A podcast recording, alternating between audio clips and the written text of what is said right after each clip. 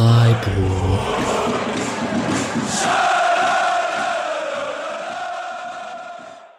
Hallo und herzlich willkommen zur 58. Episode des Podcast Freiburg an diesem Montagabend nach dem 16. Spieltag FC Bayern München gegen SC Freiburg.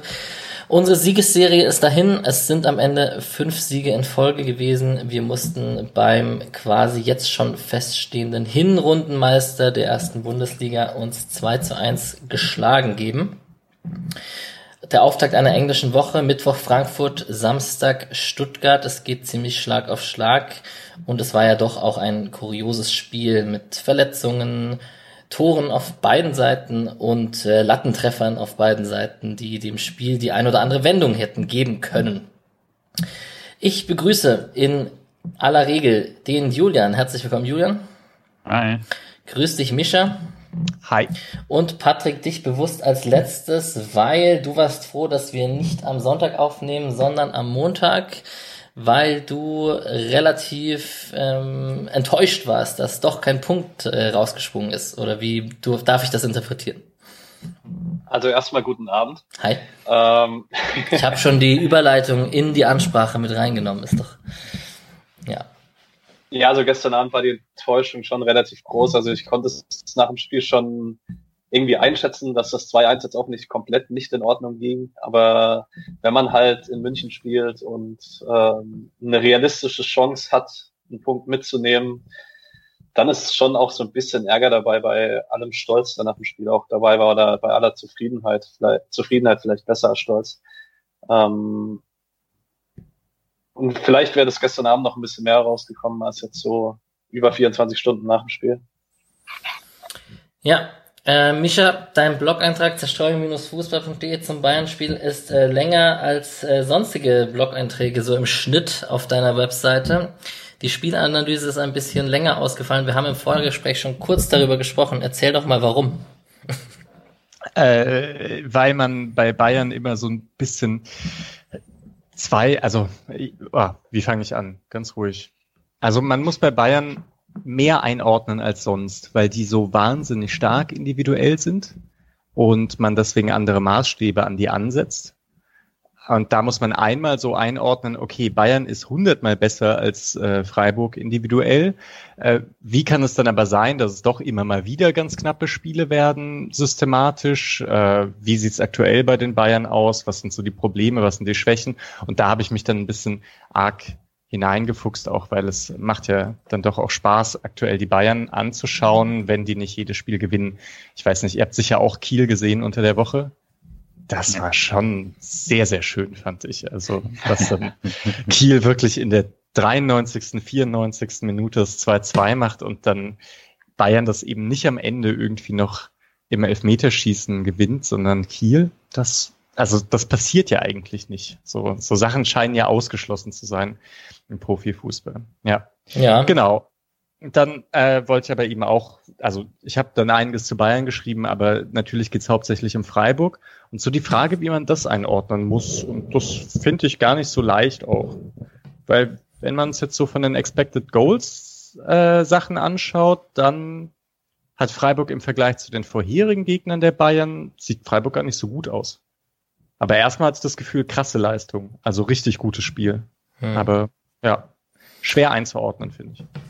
Ja, Mischa hat gerade schon das Kiel-Spiel angesprochen äh, gegen Bayern München. Äh, lustigerweise habe ich danach eine Umfrage gestartet, ähm, wo drin stand, äh, ist das eine Chance für den SC oder bekommen wir jetzt erst recht auf den Sack, auf gut Deutsch gesprochen, äh, weil die Bayern wütend sind und sich anstrengen.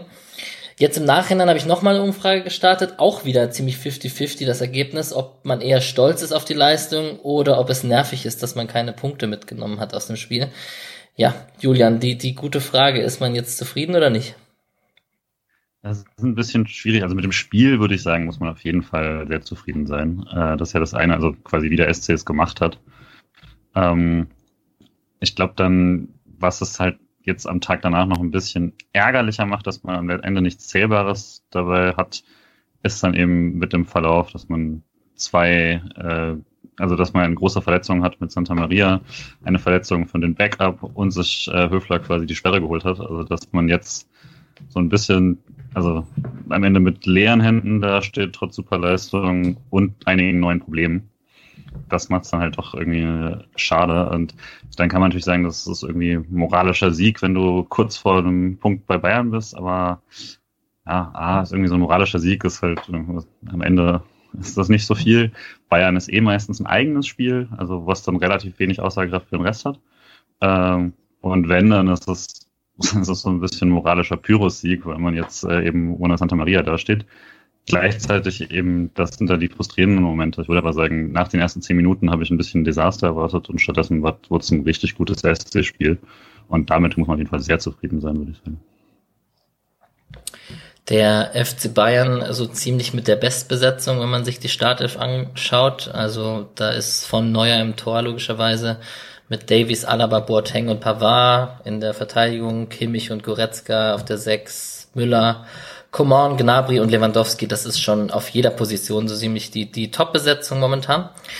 Ähm, Mischa, du hast auch viele Parts in deinem Blog-Eintrag ähm, über, über die Bayern, sprichst von einem schwächeren Pressing von den Bayern, trotz, trotz äh, der guten Besetzung, die ich gerade angesprochen habe. Ja, Sané musste in der 28. kam dann rein für Gnabry, spricht natürlich auch für die Bayern, dass da halt ein Sané auf der Bank sitzt und bei Freiburg kommt dann halt ein Amir Abrashi rein, da könnte man jetzt auch noch gleich drüber sprechen, dass da vielleicht ein Unterschied ist, auch auf der Bank. Ein kleiner nur, aber er ist da vielleicht. Äh, daher sehe ich schon ein Gelächter. Ja, waren die Bayern jetzt einfach äh, auch nicht so gut oder angenockt noch von dem Kiel-Spiel oder wie würdest du es sehen? Sie sind aktuell insgesamt nicht so gut. Also was so passiert, ich würde hm, ganz große Erzählung. Ich habe das Gefühl, Bayern geht runter, seitdem Guardiola weg ist. So gibt's Bayern hatte unglaublich großen Abstand zum Rest der Liga durch Guardiola mit einem systematischen Übergewicht gegenüber allen anderen Mannschaften und hat diesen Vorsprung so nach und nach eingebüßt ähm, bis zu Kovac dann, würde ich sagen, wo es auch ja, also wo es dann einfach nicht mehr ganz so gut aussah, zumindest in der Hinrunde. Und Flick hat es dann geschafft, eben super viele Probleme zu kaschieren, indem er halt wirklich so super intensiven Fußball hat spielen lassen. Also die Probleme, die man gerade hinten hat, weil Boateng, Süle und ja, im Prinzip, das sind ja die beiden Innenverteidiger, die es, also die es davor gab, die sind nicht mehr so gut. Man muss dann Alaba noch in die Innenverteidigung schicken. Die sind nicht mehr ganz so schnell, wie sie mal waren und so weiter. Ähm, und Flick kaschiert das eben, indem er erstens äh, gefühlte 150 Angriffe pro Spiel fahren lässt, also immer den Ball in die Spitze, die Außen attackieren, immer die erste, äh, die hinterste Kette und äh, so kommt Bayern einfach dazu, gerne mal drei, vier Tore zu schießen. Und das nächste ist, dass man hinten nicht mehr so viel auf die letzte Kette zulaufen lässt, indem man vorne wahnsinnig gut im Pressing ist. Mit Müller, Lewandowski, Kimmich, Goretzka äh, den Ball einfach so, so früh zu erobern, dass hinten nichts mehr läuft. Diese Intensität halten sie jetzt in dieser Corona-Saison nicht mehr durch. So, und jetzt kommt eben genau diese Situation. Die, gegen, die gegnerischen Mannschaften schaffen es, die erste Pressingwelle von Bayern zu überspielen.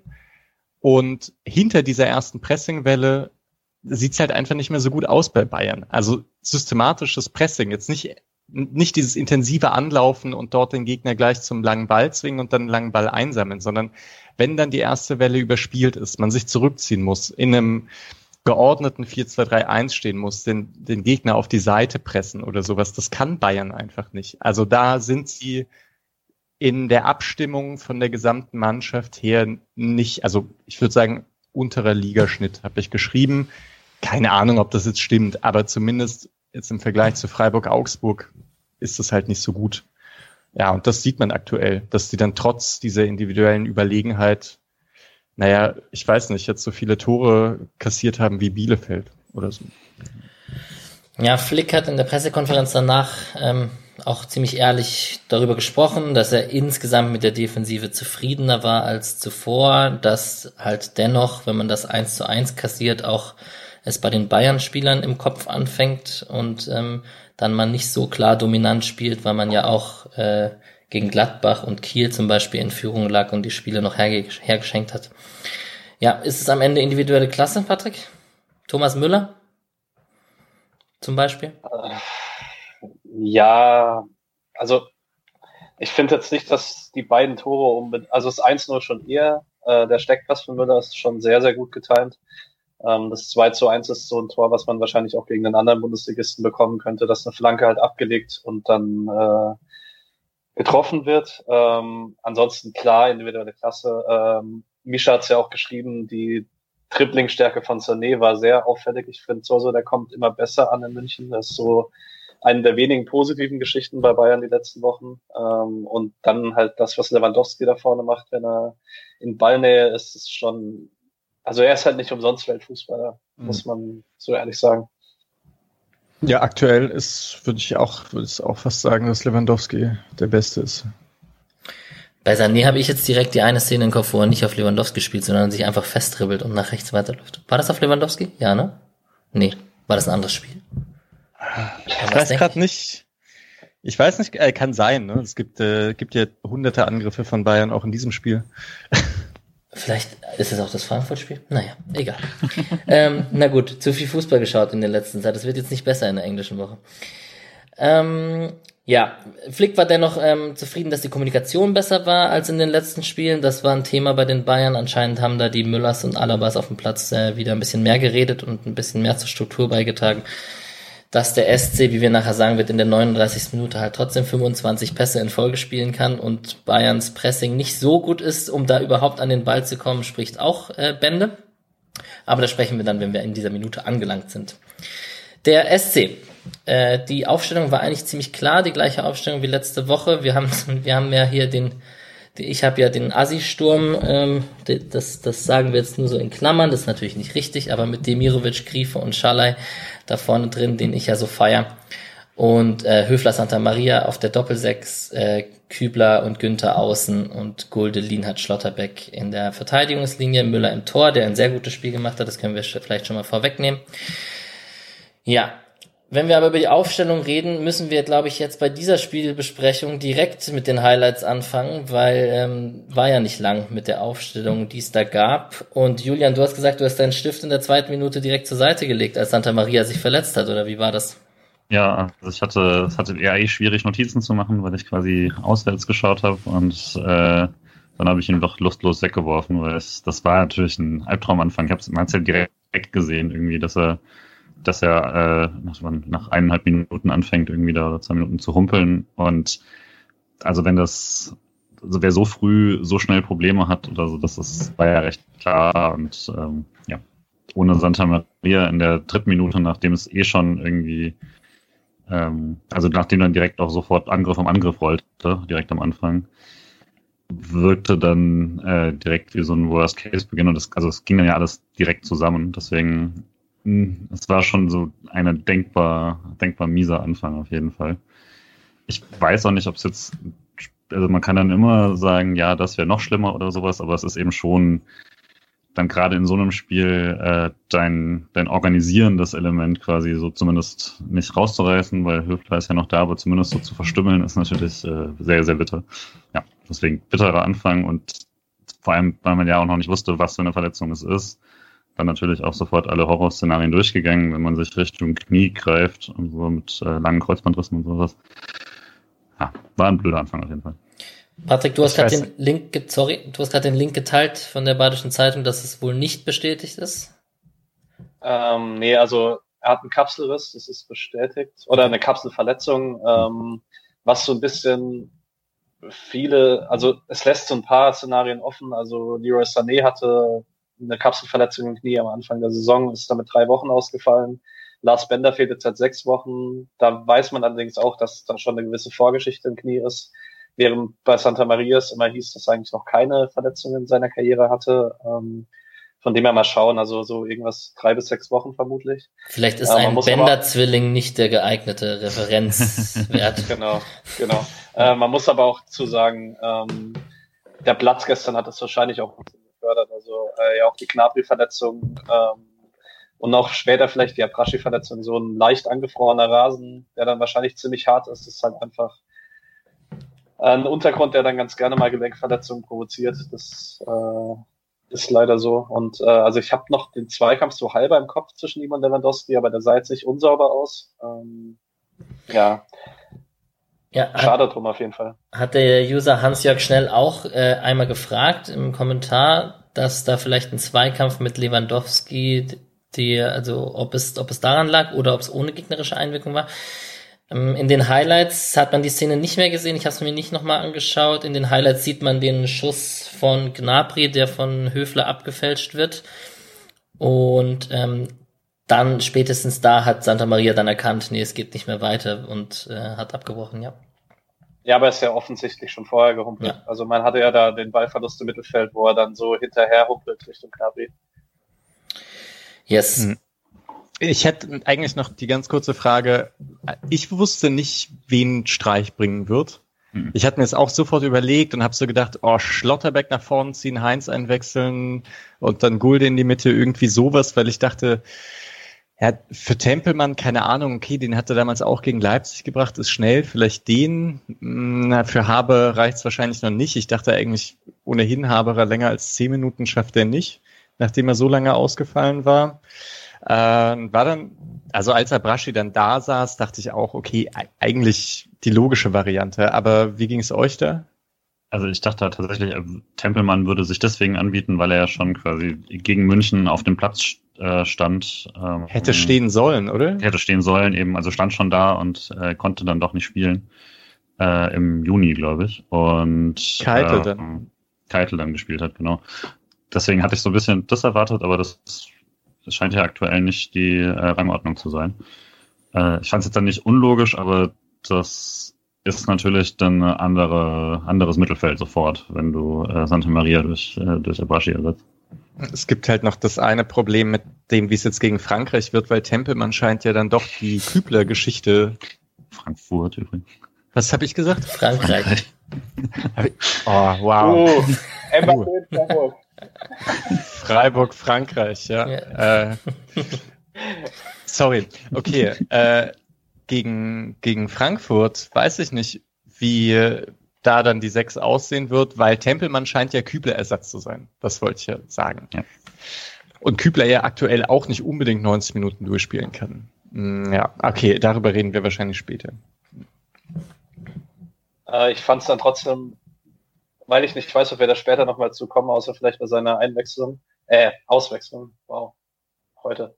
Ähm, Abrashi war echt, also hat mich wirklich positiv überrascht. Ich hatte, also es war natürlich nicht auf Santa Maria Niveau, also auf dem, was man so von Santa Maria dann sich erwartet hätte, aber gerade eben gegen diese hohe Intensität oder den hohen Druck, den Bayern teilweise macht äh, oder erzeugen möchte, da hat er sich echt sehr gut befreit. Also auch ein, zwei Situationen, die ich im Kopf habe, wo er wirklich in Pressing-Situationen war, wo er ganz gut aufdreht, äh, ruhigen Ball spielt. Gegen den Ball weiß man so, was man kriegt, wenn er spielt.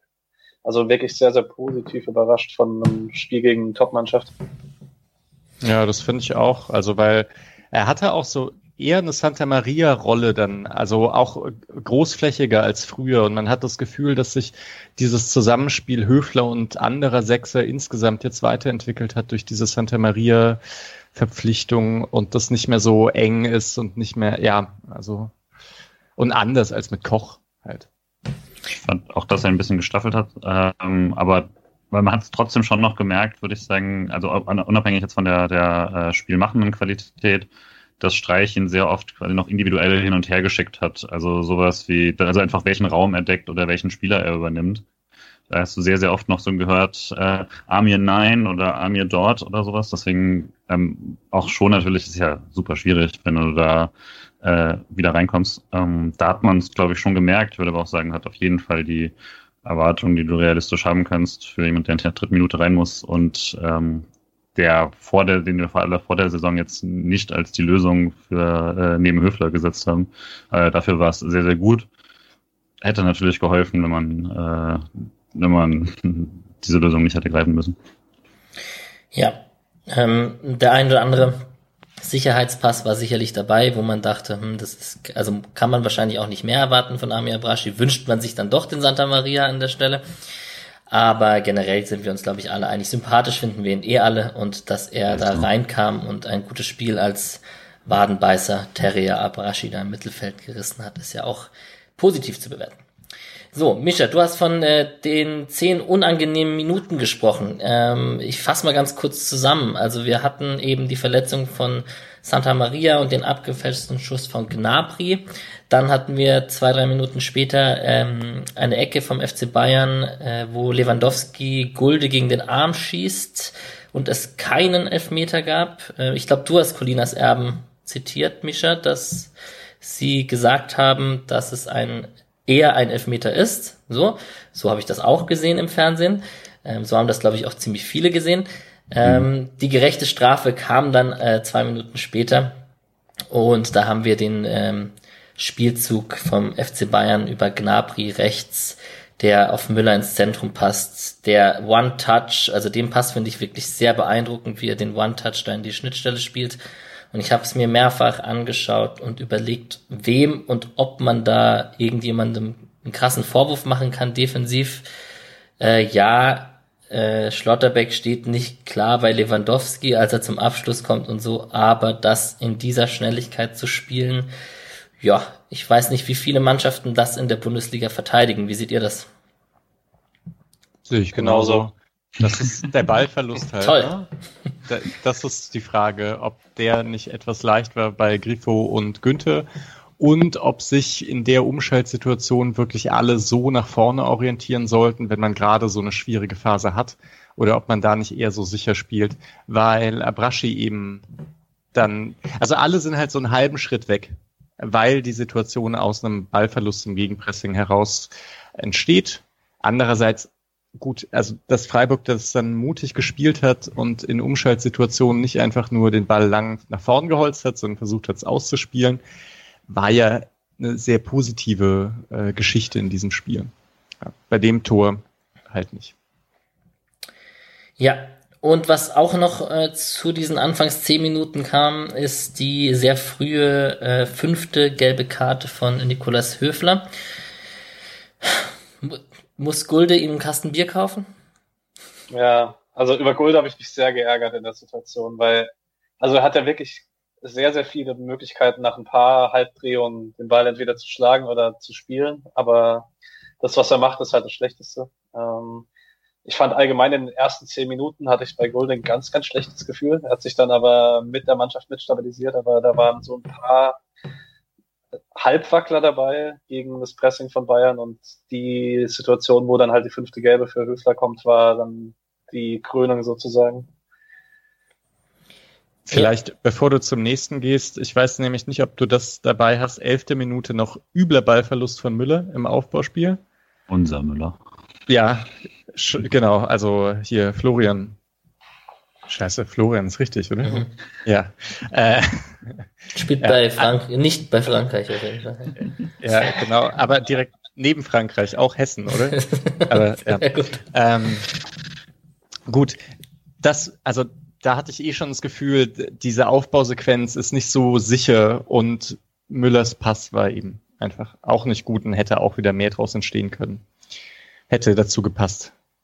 Ich hatte allgemein in der Anfangsphase, ich habe es mir auch nach 13 Minuten aufgeschrieben. Ähm, Kübler kaum anspielbar und allgemein zu hohe Außenverteidiger. Ähm, man hat es dann später, glaube ich, wenn man eine Dreierkette den Ball hatte, haben sich sowohl Günther als auch Kübler nicht ganz so hoch geschoben, um, weil Bayern Pressing zwar hoch, aber dann auch sehr breit angelegt hat und gerade ähm, eben die rechte Freiburger Abwehrseite, da geht ja auch der Ball von Müller dann hin. Er möchte ihn dann trotzdem zu Kübler spielen und kriegt den halt nicht zu Kübler. Und da waren so ein paar Situationen in der Anfangsphase dabei.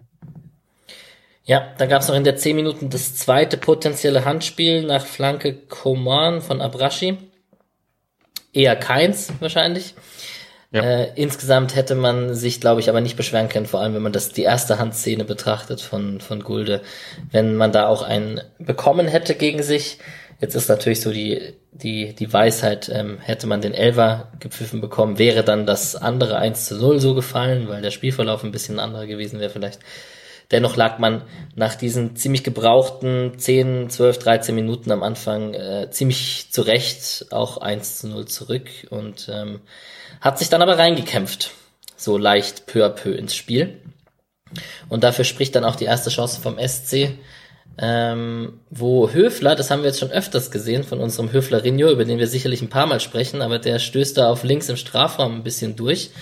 Und ist, ist gar nicht so, also auch seit der Systemumstellung wahrscheinlich auch eher ein Thema, wo er nicht mehr so tief für den Spielaufbau zuständig ist, dass er da vorne ab und zu mit reinrückt, ähm, versucht eine Flanke reinzuschlagen, über Umwege landet der Ball bei Schalay und der kommt mit links zum Abschluss und schießt rechts vorbei. Und da hat man dann doch auch gesehen, der FC Bayern ist nicht unschlagbar und man kann auch gegen den FC Bayern zu Chancen kommen, wenn man es konsequent ausspielt.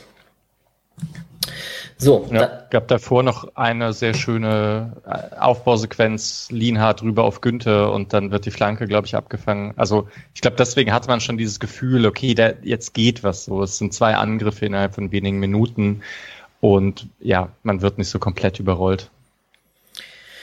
Ja, und dann steht im Ticker vom Kicker in der 21. Minute äh, mehr Ballbesitz für den SC Freiburg. Und da fragt man sich schon auch, wie kommt das zustande? Ja, Patrick? Ähm, ich habe dann auch in der 22. noch, da hatte man eine sehr, sehr schöne Ballsequenz, wo dann Aprashi so halb rechts vorm Strafraum an den Ball gekommen ist. Mit dem Rücken zum Tor allerdings und dann den richtigen Pass nicht spielt. Da habe ich mir aufgeschrieben, Ortungssinn von Santa Maria und Höfler fehlt. Weil das ist tatsächlich so die Sache, wo man bei Aprashi den deutlichen Unterschied merkt, dass er, also bei Santa Maria und Höfler hat man so das Gefühl, sie wissen zu jeder Zeit, wer wo hinter und vor ihnen auf dem Platz steht. Das sieht bei Aprashi immer ein bisschen chaotischer aus. Ähm, Ansonsten, ich habe das Gefühl gehabt, die mehr Ballbesitzzeit war auch, weil man sich die Zeit genommen hat für mehr Ballbesitz. Also es kam dann noch später in der ersten Halbzeit, wo Höfler den Ball bekommt, den direkt chippen möchte auf der Mirovic, aber man hat sich dann dennoch allgemein so ab der 15., 20. Minute mehr ins eigene Spiel getraut sozusagen und nicht einfach gesagt, okay, wir wollen jetzt gleich den Steilpass vorne spielen, also gleich hinter die Kette, sondern man hat das ein bisschen besser vorbereitet.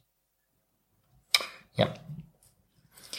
Ähm, es gab zwei Fernschüsse vom FC Bayern. Ähm, einmal einen abgefälschten Schuss von Gnabry, den Müller sehr gut hält, weil er noch abgefälscht scharf gemacht wurde.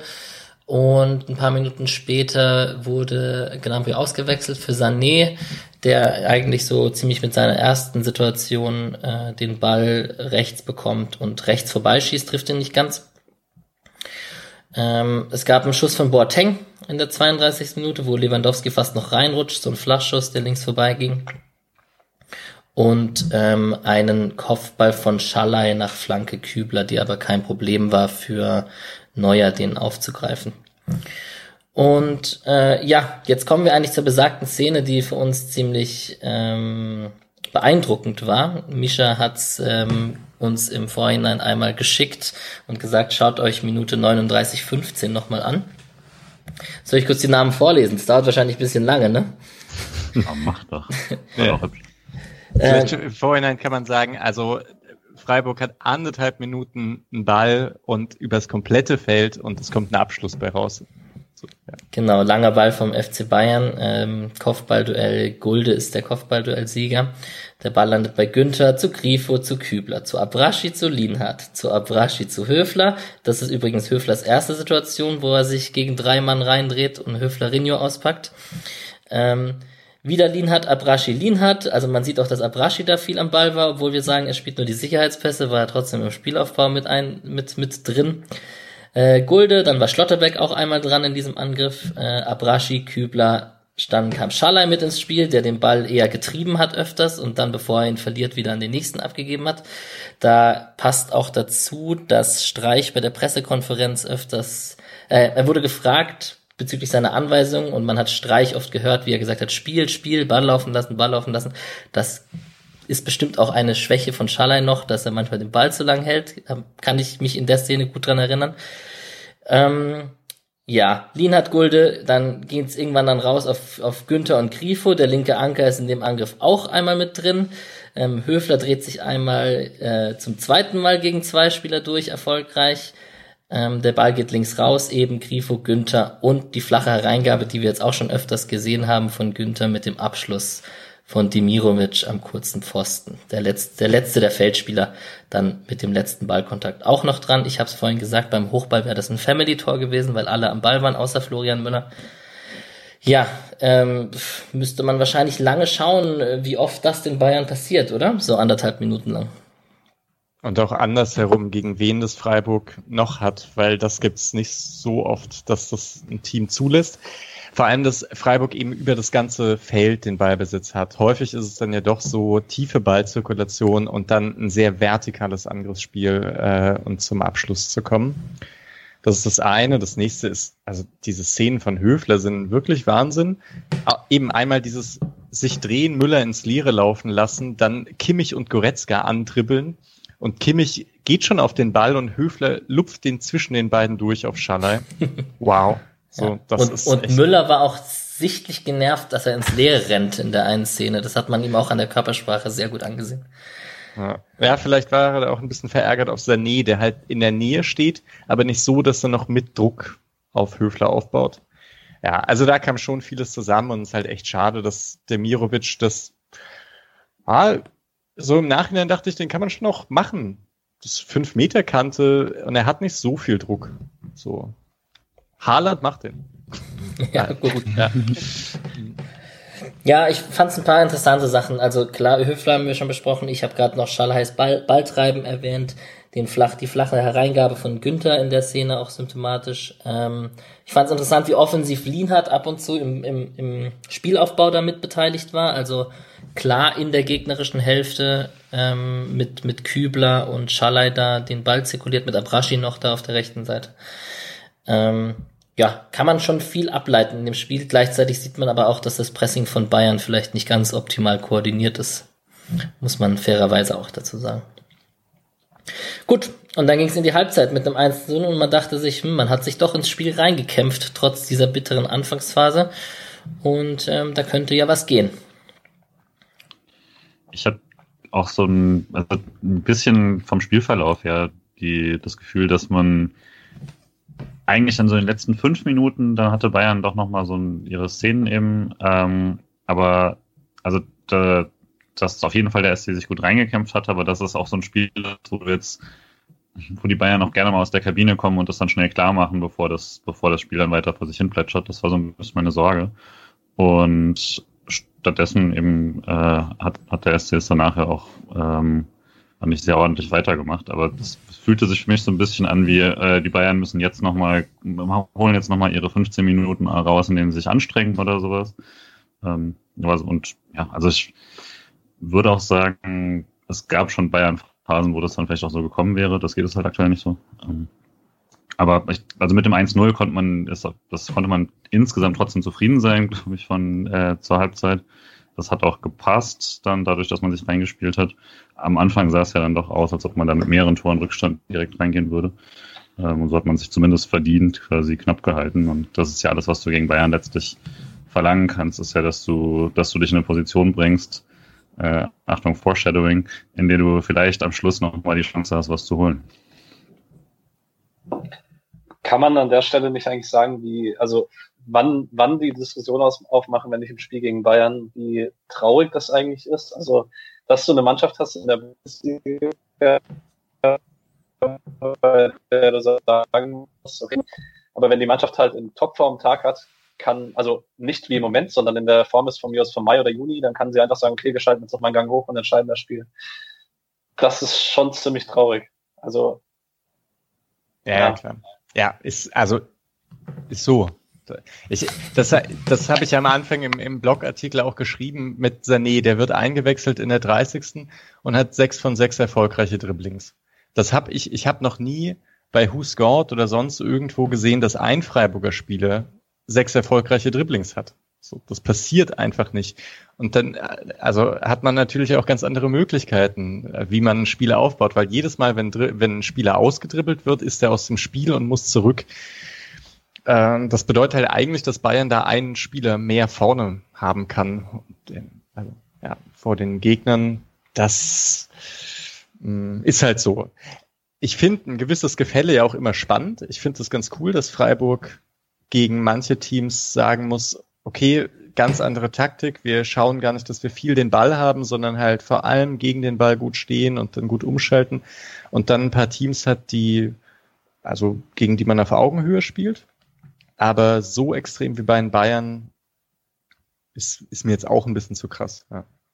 Obwohl es ja jetzt individuell für Freiburg gegen Dortmund schlimmer aussieht als gegen mhm. Bayern, muss man jetzt noch dazu sagen. Ne? Ganz kurz, glaub, was halt, äh, ja. fünf erfolgreiche Triplings von Grifo gegen Gladbach. Oh, Gladbach Ach, war in echt? vielen Dingen eine Ausnahme. Wow. Ja, okay, das ist krass, ja. Äh, was diese Saison halt auch ein bisschen anders macht, ist, dass das in ganz Europa ja sich so durchzieht, dass die großen dominanten Teams dieses Jahr oder diese Saison nicht so dominant sind, was natürlich auch damit zu tun hat, wie absurd viele Spiele die dann spielen müssen und dass das für vieles dann auf dem obersten Niveau äh, so ein gewisser Equalizer ist, ähm, was halt trotzdem noch heißt, dass man äh, mit mehreren Punkten Vorsprung Erster ist in Deutschland, aber ähm, das merkt man dann auch, glaube ich, durch den ganzen Fußball, dass dieses, dieses extreme Gefälle jetzt aktuell eben nicht ganz so stark da ist und dass der Zufall in diesen Spielen eine größere Rolle spielen kann, wenn du einfach, wenn diese Teams halt müde sind. Ja, und wir reden nachher über die Bundesliga, aber jetzt führt Bayern natürlich mit vier Punkten in der Bundesliga. Leipzig hat sich unentschieden von Wolfsburg getrennt, Dortmund hat sich unentschieden von Mainz getrennt und Leverkusen hat gegen Union Berlin verloren. Also die, die Verfolger machen jetzt auch nicht den Anschein, da die große die große Jagd auf den FC Bayern zu starten. Naja. So, Union hat auch gewonnen. Korrekt. Ja, tatsächlich. Wenn Union deutscher Meister wird. Oh, ich glaube, das hält nicht aus. Ich würde es ihnen ja voll gönnen und so. Aber wenn so ein kleiner Verein deutscher Meister wird, dann denke ich, dann, dann könnte es auch der SC sein. Ne? dann gönne ich es denen doch nicht. Okay, zweite Halbzeit, oder? Yes, zweite Halbzeit. Weil ich fand am Anfang, ganz kurz, fand ich Bayern eigentlich schon deutlich besser. Und man muss auch sagen, Freiburg ist nicht so oft nach vorne gekommen. Am Anfang der zweiten Halbzeit? Genau, ja. ja. Also es sah nicht so krass aus, aber es war schon auch ein bisschen so, dass Bayern kontrollierter war etwas als eben davor einfach, als wie man in die Kabine reingegangen ist. Ja, es gab die Salah hat direkt gelb bekommen in der 46. Minute. Äh, es war generell ein bisschen zweikampfbetonter, ein bisschen, bisschen nicklicher so am Anfang der zweiten Halbzeit. Ähm, und es hat natürlich mit der Verletzung von Abrashi in der 55. Minute war es dann äh, ähnlich wie bei Santa Maria, musste wieder im zentralen Mittelfeld reagiert werden. Und ich, Patrick ist gerade rechtzeitig zurückgekommen. Eigentlich die Frage an dich, weil du warst so mit Haberer ähm, informierter als ich. Ich hätte es nicht für möglich gehalten und nicht mal ansatzweise, dass er da in der 55. Minute kommt. Was heißt informierter? Also, ja gut. Na, du hast äh, ähm, länger drauf gepocht, dass der vielleicht mal noch ein Comeback für den SC und dass da Frieden ist und, oder? Oder habe ich das falsch schon erkannt? Hat sie ja, nicht auch so, gesagt, dass irgendwie, und dann hat Höfler die fünfte gelbe und genau dann wird Haberer sein Comeback feiern? Sowas kann ich mich erinnern, dass mhm. jemand ja, hier gesagt hat. Ich glaube, ich habe das auch Lux mal gesagt. Also ich habe ich hab halt immer so ein bisschen auf die Konfliktlösefähigkeit unserer Verantwortlichen gesetzt. Und wenn dann halt Haberer, also ich habe deswegen am Sam Samstag, Sonntag auf Haberer gehofft, weil man halt schon sagen muss, wenn er also wenn er das bringt, was er bringen kann, wenn er gesund ist, ist er halt mit deutlichem Abstand nochmal besser als die anderen ZMs außer Höfler und Santa Maria. Also er ist dann schon eindeutig der, der ihn nicht als erstes sehen möchte, wenn einer von den beiden nicht spielen kann. Ähm, wie lange dann halt die Fitness hält, war mir nicht so ganz klar. Also natürlich, ich habe in der fünften Minute habe ich auch so geschrieben, okay, Santa, äh, für Santa vielleicht Haberer. War dann aber irgendwie auch klar, dass es nicht 85 Minuten reichen wird nach einer Ausfallzeit von ich weiß nicht, wie lang war es jetzt, acht, neun Monate.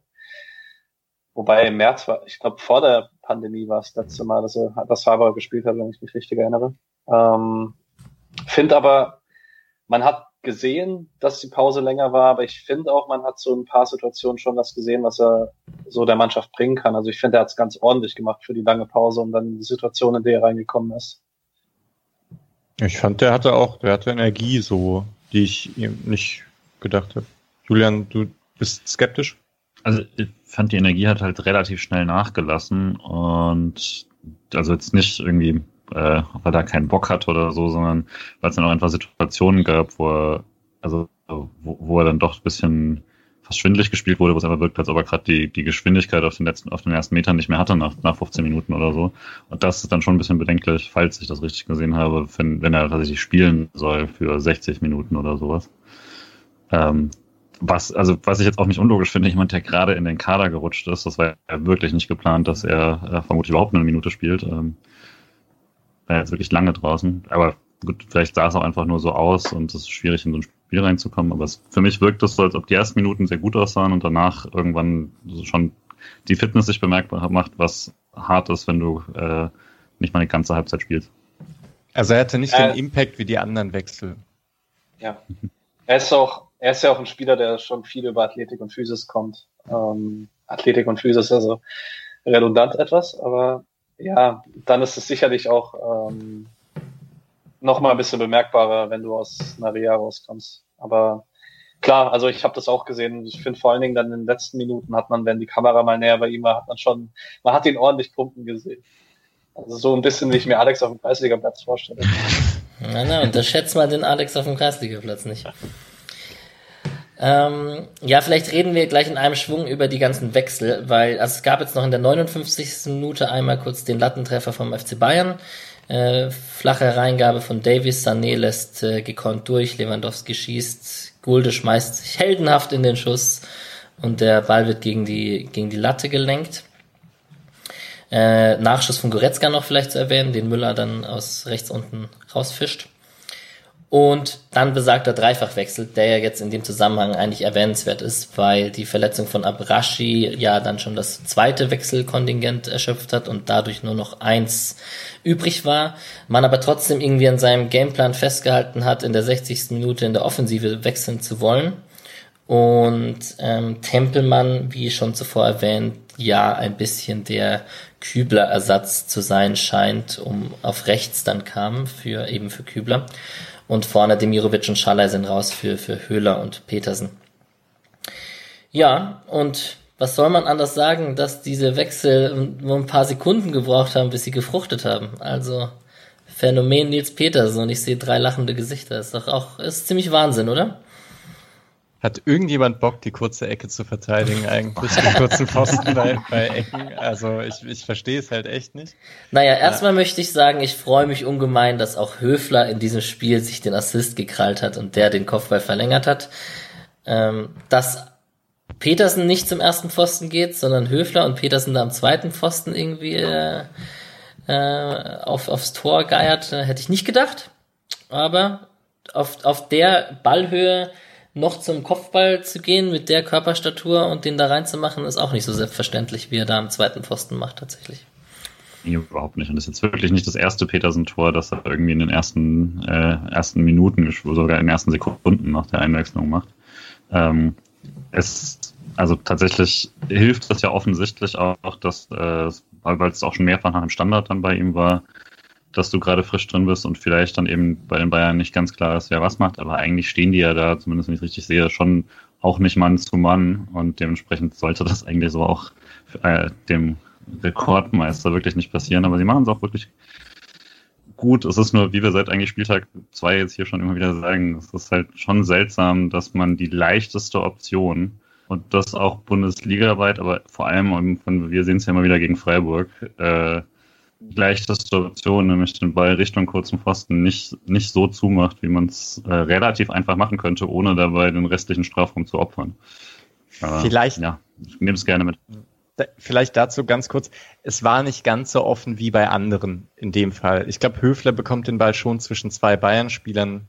Ja, ich finde es trotzdem, also dann kam sie auch ziemlich perfekt, aber ein bisschen komisch ist es trotzdem. Interessant fand ich, Höhle steht im Abseits bei der Kopfballverlängerung. Total krass. Also, weil man, das hat man ja selten, weil, ähm, ja, aber das ist ein Grund, vielleicht keine Spieler an den Pfosten zu stellen. In dem, ja, jetzt hätte es was gebracht, weil dann hätte Peterson den vielleicht nicht reingeköpft. Aber ja, das war schon, ja, er fand es ganz komisch, dass Höhler da im Abseits steht. Ich habe einen Fun Fact für euch. Ähm, Petersen ist der zweite Spieler der Bundesliga-Geschichte, der zweimal in der Minute seine Einwechslung getroffen hat. Also in der Minute, in der er eingewechselt wurde. Der erste, Spieler, der erste Spieler ist Alexander Madlung. Wäre ich natürlich drauf der, gekommen. Ja, der das auch nach Standards wohl gemacht hat. Von dem er könnte was für sprechen für Zuordnung, Standard und so. Aber klar, Gladbach ist ja auch noch in Erinnerung. Ja. Aber das heißt dann tatsächlich der Nachschuss, der wirklich auch beeindruckend war von Höhler, dass Neuer beide Bälle hält, wenn auch beide hinter der Linie, aber dass er auch den Nachschuss nochmal da den Fuß reinkriegt, das ist krass. Äh, aber der hätte dann auch nicht gezählt. Nee, da war er nicht Doch. mehr im Abseits. Oder da war er nicht mehr im Abseits. Ja. Okay. Also selbst bei der Verlängerung von Höfler okay. im Abseits. Ah, okay. Und dann, ja, und da geht der Ball halt schon auch knapp an ihm vorbei. Also so, ja, nicht ganz so knapp, aber. Das ist eben, wenn Höfler halt den ein bisschen mehr Richtung Tor bringt und Höhler ihn dann reinmacht, das wäre bitter gewesen. Naja, egal, hat eh nicht lang gehalten. Das ist korrekt. Ähm, es gab noch eine Chance von Petersen, wo er ablegen möchte und sich nicht den Volley-Schuss traut. Ich weiß nicht genau, auf wen er ablegen wollte. Das, Auf Höfler, glaube ich. Ich habe auf jeden Fall einmal laut durch die Wohnung geschrien, nimm doch den Volley. ja, mit dem, dem Selbstverständnis des 1 zu 1 im Rücken, knall ihn doch einfach rein. Es gab noch die Kimmich äh, Direktabnahme, wo er ein bisschen wegrutscht beim Schuss, den Müller auch hält. Und dann kam Flanke Coman, Sané lässt tropfen, kann sich gegen Günther und Gulde, aber eigentlich eher gegen Günther durchsetzen, lässt tropfen und Müller im Strafraum kann ihn äh, ja ziemlich locker reinmachen. Und das war leider dann im Gegensatz zum ein, zum ersten Tor vom FC Bayern dann doch nicht so gut verteidigt, oder wie seht ihr es? Ja, ich find's okay. Also, weil an den Spielern immer einer dran ist. So, und Lienhardt muss raus, also ne, auf die, auf die rechte Seite, um mit abzusichern gegen die Halbfeldflanke, falls eben nicht geflankt wird, sondern der reindribbelt. Flanke auf den langen Pfosten ist nicht ganz so leicht, aber Sané steht halt trotzdem nicht frei. Und bei Müller steht halt, ich weiß nicht, wer steht bei Müller? Ja, der wird halt nicht mehr ganz so eng gedeckt, aber es war jetzt nicht katastrophal verteidigt. Perfekt ist es nicht. Aber vielleicht ein bisschen wie beim 1-0. Also, die Situation ist nicht ganz leicht und Ja. Und dann stand es 2 zu 1 für den FC Bayern. Also ich habe hier sorry, bisschen ärgerlich, weil eigentlich Streich hat nachher auf der Pressekonferenz gesagt, dass man etwas zu tief stand und die Bayern so hat kommen lassen. Und ich habe das eigentlich nicht so gesehen. Ich fand Freiburg stand tief, aber es, die standen gut. Und Bayern wusste langsam nicht mehr so richtig, was sie machen sollen. Da gab es zwar ein, zwei richtig schöne Kombinationen, die man dann halt auch nicht so richtig verteidigen kann, aber Bayern hat so zunehmend Flanken reingebolzt und Distanzschüsse und die wurden weggeblockt. Und Freiburg hatte eben Konter über Grifo und Günther, hat ja später auch noch ein, zwei Konter und konnte sich da etwas entlasten. Und ich dachte, es sieht doch gar nicht so schlecht aus. Vielleicht reicht's. Ähm, und dann ist es halt so ein billige Halbfeldflanke auf einen langen Pfosten. Von denen fünf von 23 ankamen im Spiel und dann einen davon tatsächlich zum Tor führt, ist ärgerlich. Ja, ich dachte mir halt irgendwie, Sané darf da nicht, wenn er mit dem Fuß dran kommt, kann es auch irgendwie verteidigt werden, so gefühlt. Aber gut, er kommt da auch ein bisschen aus dem Rückraum. Ich glaube, Günther rechnet einfach nicht damit. Ja. Ja, ich finde allerdings auch, dass, äh, also was man da sagen muss, du solltest halt nach der Flanke nicht äh, das Tor dann per Fuß bekommen.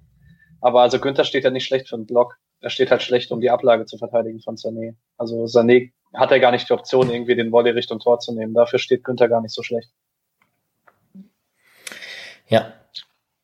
In der Folgephase gab es dann kurz ein paar Chancen für Bayern. Ähm, es gab äh, vor allem die Szene, muss man natürlich erwähnen, wo Lewandowski Kevin Schlotterbeck ein paar Meter abnimmt. Krass, ne? Der ist gar nicht so schnell. Nee, Ja. Schlotterbeck. Ja, War Schlotterbeck? das war Schlotterbeck. Ich dachte, der wäre schneller.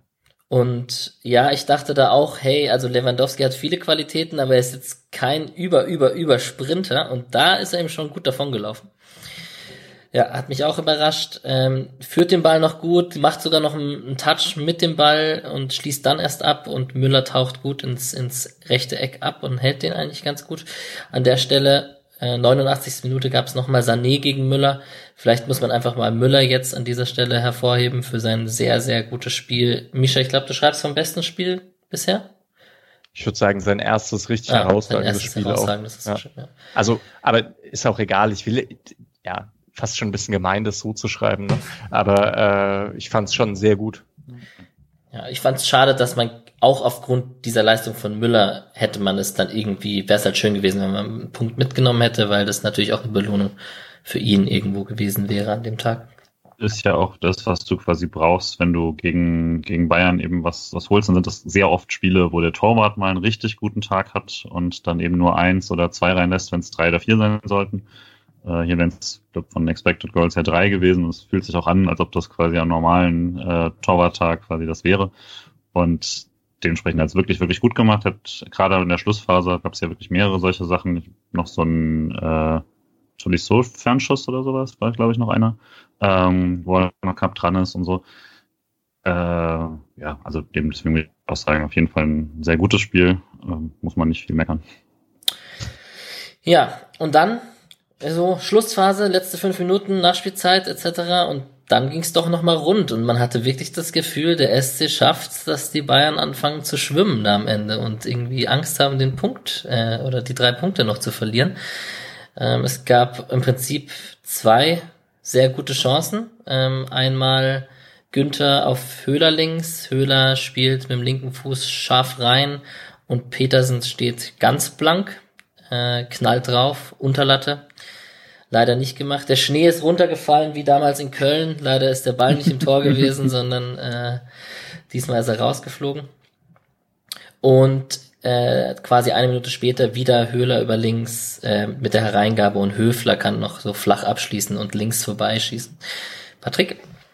Ähm, Gerade die zweite Chance fand ich sehr, sehr positiv auffällig für Höhler, wie er halt, also der, das war ein Einwurf von Günther, glaube ich, fast Höhe Mittellinie und Höhler macht halt trotzdem den Vollsprint an, der linke Seitenlinie, um anspielbar zu sein, weil er sagt, okay, der Einwurf ist möglich.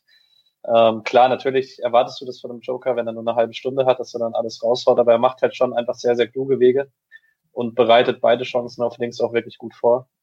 Ähm, die von Höfler, der ist eigentlich, also er hat eigentlich fast kein Fenster, um den irgendwo im Tor unterzubringen. Also wenn er ein bisschen weiter nach rechts kommt, hat die Neuer wahrscheinlich auch. Ähm, und die Größe des Fensters, mit der man das Tor treffen kann, passt vielleicht auch ganz gut zu Petersen weil der muss ihn halt auch voll Risiko nehmen. Also er muss probieren, ihn da hoch zu verwandeln, weil es sind halt zwei Bayern-Spieler in der Nähe, die ihn potenziell vielleicht blocken könnten.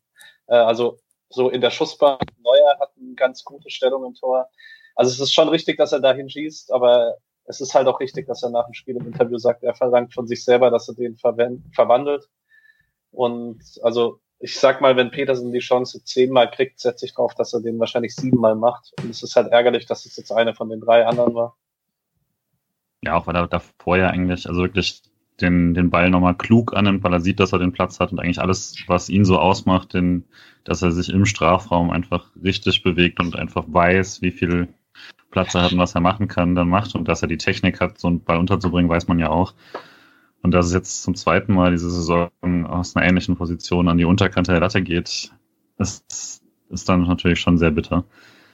Und ja, muss er machen. Also das ist nicht, nicht so richtig diskutabel. Ich glaube auch, also auch bei dem anderen Schuss, da hast du dann natürlich nochmal den Unterschied zu, ähm, zu Champions League-Mannschaften, wo Leute wenn sie nicht die genaue Variante wählen, den dann wenigstens so drauf rotzen, dass du nicht die Chance hast, dass, äh, dass er halt irgendwie dann äh, abgefälscht reingeht oder sowas, weil du eben so eine Stärke hast, aber den Ball dabei nicht auf die Tribüne haust, sondern auf jeden Fall Richtung Tor bringen kannst. Das ist eben auch eine, eine Techniksache. Das ist nicht einfach eine Gewaltschusssache, sondern du musst eben so einen harten Schuss dann auch noch Tor bringen können. Das wäre vielleicht auch noch eine Option für Höfler gewesen. Aber da steht er auch anders zum Ball. Petersen hingegen steht perfekt zum Ball, hat ihn, hat ihn da und dann fehlen halt fünf Zentimeter zum Punkt. Höfler hätte ihn halt annehmen müssen vielleicht, aber wahrscheinlich hätte er ihn dabei verloren und dann sagt man danach, muss ihn direkt nehmen. Äh, alter Nachspielzeit im 16er, da ja. musste draufhauen. Äh, ja, ich würde auch, ich fand Höhler richtig gut. Ich fand es krass, weil er im letzten Spiel auch schon nach der Einwechslung so gut war und zwar mit dem Ball, also bei Aktionen, Ballmitnahme, sehr überlegt alles. Und da merkt man eben auch, dass auch beim Höhler ist es so, dass wenn der frisch reinkommt und gegen etwas müdere Gegenspieler ist, dass er dadurch dann mehr Ruhe am Ball hat und etwas überlegte Sachen machen kann. Und bei der Chance von Petersen frage ich mich, wie das sein kann, dass da nur fünf im 16er stehen von, bei Bayern. Also mhm. irgendwie muss man das doch besser verteidigen auch, wenn ja, das 2-1 hinten liegt. Passt vielleicht gerade zu meiner Frage, wie kann das überhaupt sein, dass die Bayern da so schwimmen und das nicht also, also dass, dass der SC da Bayern zum Schwimmen bringt in der Nachspielzeit bei einem 2-1-Rückstand. Also in, in neun von zehn normalen Spielen spielt das Bayern doch ziemlich äh, lockerflockig runter, oder? Ich Und möchte sich es war halt okay. halt auch nicht wie bei Kiel, dass du, äh, dass du irgendwie, also wo es ja auch schon sehr fragwürdig war, dass sie das zugelassen haben, aber wo, wo du zumindest noch irgendwie sagen kannst, ja, okay, das ist dann halt irgendwie eine, eine blöde reingekommene Flanke und so, sondern dass es ja tatsächlich zwei Angriffe waren, wo du jeweils dich in überhaupt eine sehr, sehr gute Position gebracht hast, den Ball reinzubringen und dann noch jeweils mehrere Leute freistanden im Strafraum, was äh, schockierend tatsächlich ist, dass dir das passiert. Vor allem, wenn es dir halt gerade erst passiert ist und eigentlich jeder weiß, was, was die Stunde da geschlagen hat. Was meinst du ist da los, wenn die das zur 2 gegen mhm. Freiburg kassieren? Das ist umso schade eben, dass man ja, schade, ja. Äh, dass es, dass man es äh, dort nicht gemacht hat, weil dann wäre das auch sehr schön dafür verantwortlich gewesen zu sein, dass alle mal so ein bisschen Bayern-Panik haben. Ja, das, äh, man hat da echt ein bisschen eine Gelegenheit äh, verstreichen lassen. Es, ich, es ärgert mich auch, weil eben noch dieses 3-1 aus der letzten Saison mitkommt, indem man das gehalten hat bis zur 90. und dann zwei Dinger von Zirkzee in der Nachspielzeit mhm. bekommt. Und jetzt liest man halt so die historischen Ergebnisse und dann ist in den letzten äh, zwei, also jetzt mal schauen, was noch kommt, äh, aber wahrscheinlich hat man jetzt zwei Jahre gegen Bayern nichts geholt und davor zwei 1-1. Ich habe das Gefühl, wenn jetzt das letzte, also das letzte Mal das 3-1 auch noch ein 1-1 gewesen wäre und man jetzt noch irgendwie einen Unentschieden holt, dann wäre man langsam so ein leichter Angstgegner geworden. Mhm. Das wäre cool gewesen. Die Gelegenheit verstreichen lassen hat sich auf jeden Fall für den Sendungstitel äh, beworben. Nee, nichts mit Streich. Nee. Alles, das äh, machen wir nicht. Ganz Streich. Nee, auf keinen Fall. Okay. Ja. Hat alles die Springerpresse schon abgefangen. Dann, dann lassen wir das. Dann lassen wir das. Macht noch ein bisschen was übrig. ähm, ah ja, interessante Diskussion auf jeden Fall. YOLO fand ich mal gut. Ja. ähm, was ich sehr positiv immer noch finde, ähm, ist einfach, dass man beim SC nicht dann einfach lange Bälle trischt. Also ich liebe das. Also, dass man halt einfach, klar, natürlich hat man vielleicht oft auch nicht das perfekte äh, Spielermaterial dafür, weil wir haben schon oft genug, hat Mika erwähnt das gerne immer mal wieder, dass Petersen eher jemand ist, der Kopfballduelle dann verliert und man holt sich dann die zweiten Bälle. Ähm, aber man hat halt die beiden Chancen, die man sich noch erspielt hat, waren halt normale SC-Angriffe, die so vielleicht auch in der 50. Minute passieren könnten, statt in der Nachspielzeit dass man da die Ruhe behält ähm, und keine Ahnung, dann was Bayern in der Nachspielzeit macht.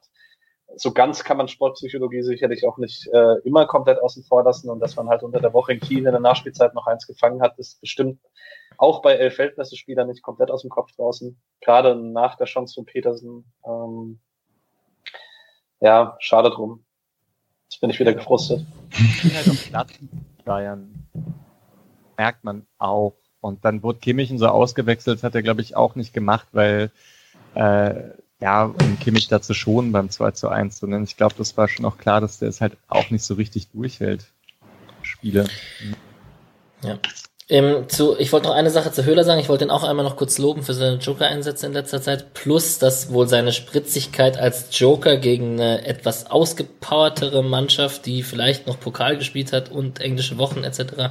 am Ende vielleicht noch einen Tick mehr zum Tragen kommt, als wenn er von Anfang an spielt. Plus, also ich dachte ja die ganze Zeit bei diesen zwei Chancen, die er von links einfädelt, dass er irgendwie einfädelt und einen Elfmeter, also nee, wo er über links kommt, dass er einen Elfmeter rausholen will. Und dass da zweimal so eine gute Hereingabe mit links äh, bei rumkam, hat mich dann doch schon überrascht bei, bei Lukas Höhler. Also ich dachte irgendwie, er geht in den Zweikampf und versucht irgendwas zu holen in Höhler-Manier. Aber gut. Ja. Hätte ich auch mitgenommen. Ja, Wollen wir noch so ein bisschen Einzelspiele? Also es gab so ein paar irgendwie. Ich fand Lienhardt ziemlich gut im Aufbau, sehr mutig. Ich fand, ähm, naja gut, Petersen hat halt das Tor gemacht und dann Schlotterbeck mit acht klärenden Aktionen war richtig krass, hat sich ansonsten aber ein bisschen zurückgehalten am Spielaufbau, was ich auch nicht ganz so schlecht fand. Günther, ziemlich cool. Grifo hat dann ein paar Sachen eingeleitet, aber Günther ist mal wieder richtig abgegangen, die Linie. Und äh, ja, ich lasse euch Höfle. Hm. Nee, ich wollte, ich sag ganz kurz was zu Günther, weil mich hat Günther in einer langen Zeit des Spiels eher aufgeregt oder genervt, weil ich bei der einen oder anderen Szene das Gefühl hatte, da war mehr drin und ich fand die Hereingaben einerseits mhm. manchmal zu früh und wo, wo ich dachte, er kann noch mehr mit Tempo noch mehr Richtung Strafraum oder Richtung Grundlinie gehen. Und andererseits dachte ich, diese hereinkamen, die waren die, die Sander nicht immer zielgenau gekommen. Ähm, ja, aber am Ende in dieser einen Szene, die wir besprochen haben, mit der 39. Minute, mit dem Flachen auf Demirovic und die, die Vorstöße auf links und auch, auch am Ende noch die Power gehabt. Also das, da, bei dem Lob gehe ich mit. Aber ich, ich hatte eine lange Phase, wo ich mir dachte, da hätte er mehr draus machen können, um dann am Ende zu denken, ja, doch ein gutes Spiel gemacht. Ja. Gut, guter Punkt. Also es ist nur, die Vorstöße waren cool. Ich, du hast aber schon recht. Also was dann rauskommen ist. Hm. Ähm, ich fand Kübler noch unauffällig positiv. Also ähm, das finde ich sehr, sehr gut gemacht gegen Command in den 60 Minuten. Also ich kann mich jetzt an keine großartige Szene von Bayern über links erinnern. Ähm, und fand auch, dass Tempelmann dann ganz ordentlich gemacht hat in der halben Stunde. Da hatte man schon eher das Gefühl, er hatte so ein, zwei Wackler drin gegen Command. Aber das ist halt einfach ein sehr, sehr guter Flügelspieler und dafür hat man echt ganz gut aus dem Spiel draußen gehalten. Also ein bisschen Küblerliebe.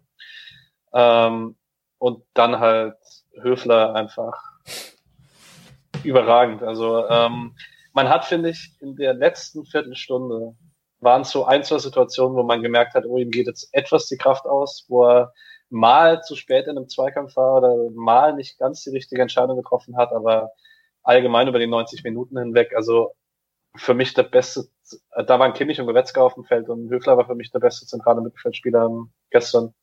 Ja, das kann man fast sagen. Ja, der hat auch die Petersen-Chance, leitet er halt auch ein, indem er einen Ball abköpft und halt direkt dann, also ich meine, ich glaube, der Ball kommt von Bayern, wird eigentlich rausgeklärt. Er springt hoch und köpft den halt direkt zu Günther. Und Günther leitet den dann auch sehenswert weiter zu Höhle, der den schön mitnimmt und so. Also insgesamt hübscher Angriff, ja. Da ist Höfler halt auch dabei. Die anderen Sachen davor hatten wir schon besprochen. Sehr beeindruckend mit Höfler nach seiner schwachen Phase. Ähm, Mainz Spiel zurückgekommen in der zweiten Halbzeit und wo er da das Selbstvertrauen in den manchen Spielen hergenommen hat mit dem i-Tüpfelchen jetzt gegen Bayern ist schon, schon sehr gut. Einzig dann vielleicht, so, nee, mach euch das. Okay, sorry. Man merkt halt irgendwie bei Freiburg auch ein paar Spieler, denen tut's ganz gut, kurz rausgenommen zu werden. Also ich finde, Höhler kommt jetzt gut wieder. Quon war, nachdem er lang, lange draußen war, dann kam sehr gut rein. Dimirovic erst kaum Chancen bekommen, plötzlich da. Also das scheint nicht so zu sein, dass die Spieler dann gerade so eine Anlaufzeit brauchen, bis sie erstmal wieder reinkommen, sondern wenn gerade neue Leute gebracht werden, sind die so on point. Ja. Also einzige, ähm, was man diskutieren könnte, wäre vielleicht Grifo, weil das zumindest äh, als jemand, der nie rausgenommen wird. Er ähm, scoret nicht mehr, seitdem er im Spotcast Freiburg war. das, so kann man es natürlich. Äh, vielleicht wenigstens über die Hockey Assists dann weiterhin drin, ähm, mit der Vorlage zur Vorlage. Aber äh, dafür, also war jetzt auf jeden Fall kein schlechtes Spiel, so hätte ich jetzt nicht gesagt. War jetzt aber auch nicht so, dass er irgendwie diese extreme Formstärke, die er aktuell hatte, jetzt gegen Bayern zeigen konnte. Ähm, und ein, zwei Aktionen ist es dann ja gut, das ist halt, kann, kann man dann jetzt nicht sagen, ob es jetzt daran lag, dass er irgendwie zu viel wollte oder sowas. Hat er auch wirklich ein paar gute Pässe wieder gespielt, auch in der Sequenz, die wir vorhin besprochen haben, macht er einen sehr, sehr schönen Seitenwechsel und so. Aber ähm, also gerade so die längeren Bälle kamen größtenteils nicht an und viele Aktionen, wo ich mir dachte, ah, wenn er den richtig spielt oder wenn er da noch ein bisschen anders macht oder so, auch im Zusammenspiel mit Günther, gab es ein paar Situationen. War ein bisschen schade, weil es natürlich dann auch für ihn, äh, gerade wenn man ihn so viel gehört hat letzter Zeit, ist es natürlich ein Spiel, auf das viele Leute dann schauen, wenn du gegen Bayern spielst. Ähm, hätte man sich sicherlich noch mal ein bisschen mehr präsentieren können für eine EM an seiner Stelle. Ähm, ich habe letzte Woche schon mal äh, was zu zweiten Wellen gesagt. Ich finde also irgendwie fand ich es gestern nochmal besonders auffällig, dass man irgendwie die letzten Wochen das ganz häufig das Gefühl hat, dass wenn Freiburg mal eine Ballbesitzphase hat, eine längere oder sich mal festsetzt in der gegnerischen Hälfte und Bälle werden geklärt, dass man dann auch sehr, sehr häufig die zweiten Bälle wieder hat oder dass man allgemein viele 50-50 Zweikämpfe gewinnt. Also das war ja äh, halt einfach enge Situation ganz gut löst. Auch jetzt, wenn man die Ballstaffette da 39. zu 40. Da war natürlich Höfler extrem rausstechend, aber ähm, irgendwie habe ich das Gefühl, man gewinnt im Moment ganz gut 50-50 Situationen. Und ähm, ob man das jetzt mit Mentalität begründet oder einfach damit, dass man äh, Räume ein bisschen besser besetzt, mhm. äh, wahrscheinlich, wahrscheinlich eher zweiteres. Ähm, ja, also Streich würde es wahrscheinlich mit Mentalität erklären, aber das hört man einfach auch lieber als Fan, weißt du. Also ich muss da ganz kurz anschließen, weil es hätte ich fast vergessen. Freiburg hat äh, teilweise sehr gutes Gegenpressing gespielt bei Bayern. Also viele Bälle, die Bayern irgendwie rausgehauen hat, wurden dann von Freiburg wieder eingesammelt und die Staffelung ist aktuell einfach gut. So, das passt auch bei diesem 3-4-3.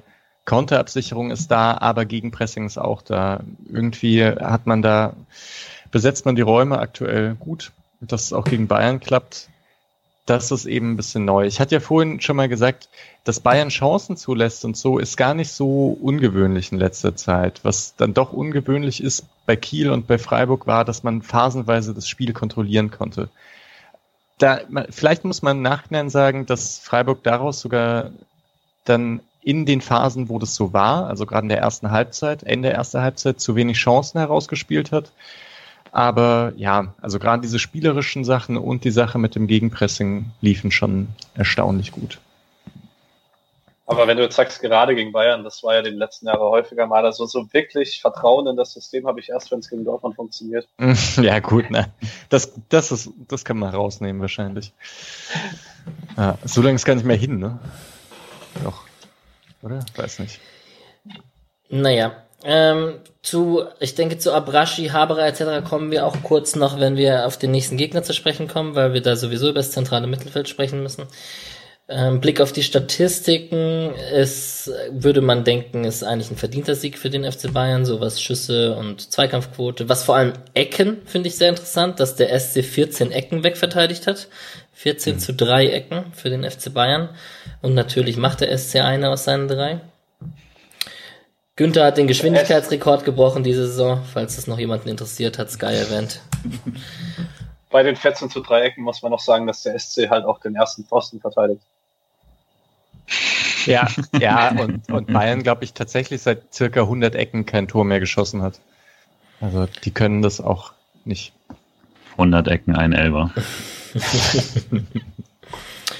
Ja, und zur Pressekonferenz muss man eigentlich auch nichts mehr so viel sagen. Ähm, Streich hat eigentlich das Ganze erzählt, was wir gerade erzählt haben mit der unglücklichen Startszene mit Santa Maria. Man hat sich reingekämpft, stand ein bisschen zu tief beim 2 zu 1, wie, wie Micha schon erwähnt hat, hat Streich das gesagt.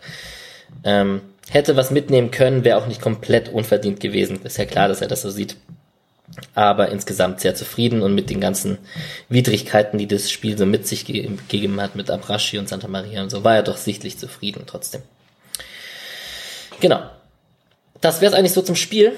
Ich würde mal kurz auf die Bundesliga zu sprechen kommen. Ich habe es schon vorhin angesprochen, die Verfolger vom FC Bayern, jetzt natürlich äh, Union Berlin ausgenommen, weil Union Berlin ja gegen Leverkusen gewonnen hat. Äh, Dortmund, Leipzig etc. alle nicht gewonnen. Hm, was ist denn so das Erwähnenswerteste?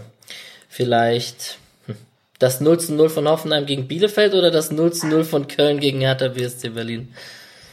Oh. Ja, vielleicht, vielleicht meine Suizid. Vielleicht meine Suizidgedanken während der Samstagmittagkonferenz. Eine schlimme. Ja, gut. Ähm, ich habe ja vorhin die These aufgemacht mit äh, kaltem Wetter, schön Wetterfußballer. Ähm, Im Winter werden, fallen weniger Tore, weil es so kalt ist und die ganzen Spieler eher gerne im Frühling und im Sommer spielen.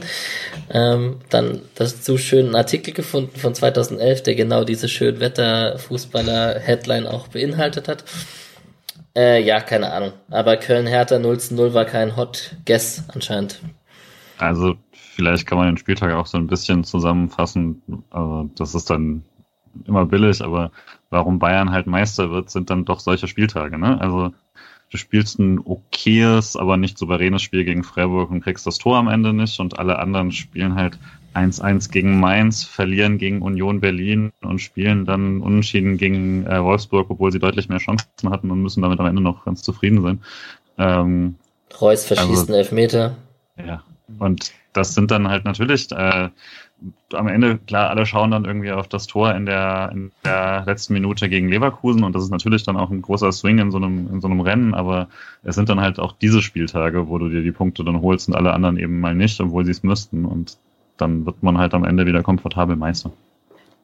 Vielleicht, was, ja, was mir wirklich aufgefallen ist bei dem Spieltag, weil ich auch dachte, ey, Leipzig bräuchte halt irgendwie einen Stürmer. Haaland war ja tatsächlich auch im Gespräch damals. Ne? Das wäre halt, das wäre richtig krass gewesen, wenn ich mir vorstelle, Nagelsmann Leipzig mit Haaland, dann wäre es ein Meisterschaftsrennen gewesen. Ich weiß jetzt nicht, ob viele Leute das wollen und so, bla bla bla, aber äh, ja.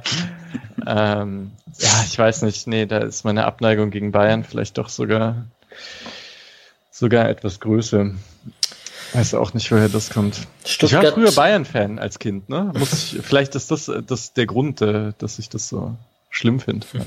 Da hatte man ja auch noch keine Ahnung von Fußball. Aber ich wurde schon, ich wurde schon von Freunden meiner Eltern mit ins Freiburger Stadion genommen und fand Bayern trotzdem besser. Äh, was wir vielleicht noch kurz, äh, Julian kann da wahrscheinlich mehr zu sagen, aber die Rückkehr von Jovic ist schon sehr, sehr cool. Ähm, ich habe ja auf Schalke gehofft, weil ähm, jetzt, da ich nicht mehr Angst habe, dass wir ganz unten reinrutschen, kann ich Schalke auch wieder guten Gewissens zu Daumen drücken, dass sie irgendwie noch die Wende schaffen. Ähm, aber schon eine sehr, sehr coole Story und irgendwie auch so passend. Ähm, und auch passend. sehr, sehr schlecht von Schalke. Ja. Hey, ihr seid auch. die Leute, die sagen, Hoppe sei besser als Jovic und Silver zusammen. Was für ein Bullshit. Wenn ich unseren Chat richtig interpretiert habe. Ich war von Anfang an im, im Team Hoppe, Team Eintagsfliege. Naja, aber hat er ja mal bewiesen, dass er es äh, zumindest Eintagsfliege schon mal nicht, also mindestens. Ey, das Tor darf er niemals machen. Das darf er niemals Aber er macht es ja. Ja, ja. Äh, ja. Aber er trifft den Ball nicht richtig. Genau. Muss man auch sagen. Und Tunneltrapp. Spitzenstürmer macht, dass ihn aus schwierigen Situationen reinmacht. Ja. Ähm, also tatsächlich hätte ich, man kann das Spiel jetzt sehr schön als Überleitung eben zu unserem nächsten Spiel, ne? Deswegen äh, kann man ja kann natürlich noch mal kurz drauf eingehen. Also klar, für die Frankfurter eigentlich ein also noch, noch mal so ein Spiel, was, was extrem bitter ist, dass keine Zuschauer da sind, weil äh, natürlich äh, mit dem Abschied von Abraham nach, nach äh, sechs Jahren, glaube ich, äh, ähm, und dann gleichzeitig der Wiederankunft von Jovic, den sie ja dann doch äh, extrem gehypt haben, auch auf den sozialen Medien und so. Mm. Und dazu noch einem äh, verstorbenen äh, Mitglied der aktiven Fanszene ähm, was ja auch da vor dem Spiel nochmal thematisiert wurde und sowas. Das wäre ein sehr großer Tag gewesen im Stadion und das äh, war dann natürlich, also da merkt man dann eben auch in der Stadt hier, dass es fehlt.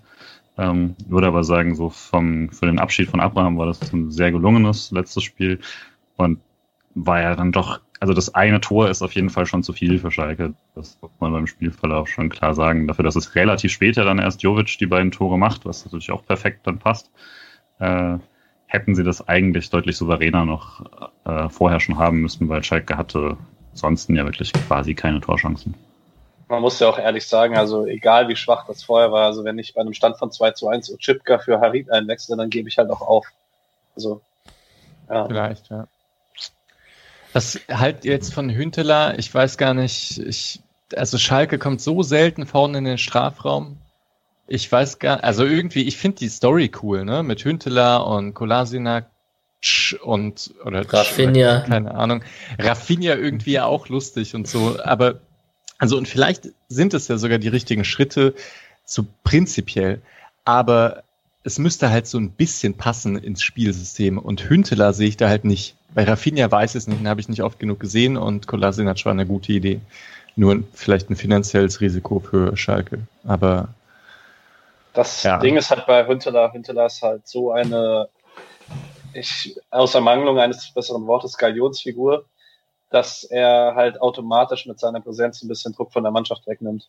Mhm. Also zumindest in den ersten Wochen. Und äh, man muss ja jetzt irgendwie versuchen, das wieder stabilisiert zu bekommen. Da ist, egal wie schwach die Leistung gestern war, Frankfurt kann dann auch mal zu Hause einfach ein Spiel erwischen, wo du halt dann einfach als 18. Platz der Tabelle dann einfach mal so aussiehst, wie Schalke gestern aussah. Ähm, aber allgemein muss man halt gucken, ob man das irgendwie stabil bekommt in den nächsten Wochen. So einigermaßen. Und äh, dafür kann schon jemand wie Huntela, der nochmal eine neue Geschichte ist, lass den im ersten Heimspiel als Joker ein Tor machen, dann hast du gleich irgendwie einen positiven Effekt. Ja, aber das so ein bisschen das Problem ist, ich sehe es halt nicht, weil Schalke steht ziemlich tief und kontert dann. Und das, da kommen sie dann so zwei, dreimal pro Spiel irgendwie durch.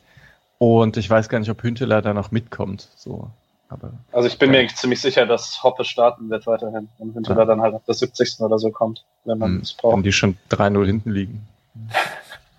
3-1, Hoppe trifft immer. ja, genau.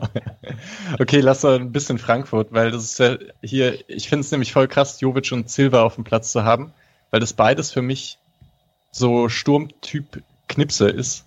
So richtige Abschlussspieler, die aber gar nicht so viel mit dem Ball machen, immer so sehr kurze, sehr kurze Ballbesitzphasen haben. Und das, deswegen ich fand es dann cool, dass die zu zweit auf dem Spielfeld stehen, aber wahrscheinlich ist es ja eher nicht so, oder? Eher, die brauchen dann schon jemanden wie Younes, Kamada, Barkok hinten dran.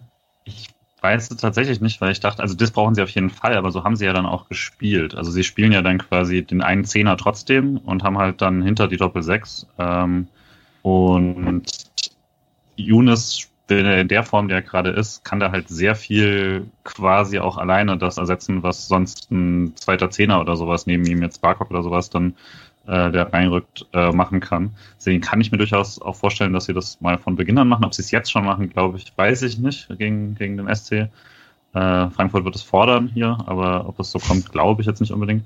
Aber möglich ist es.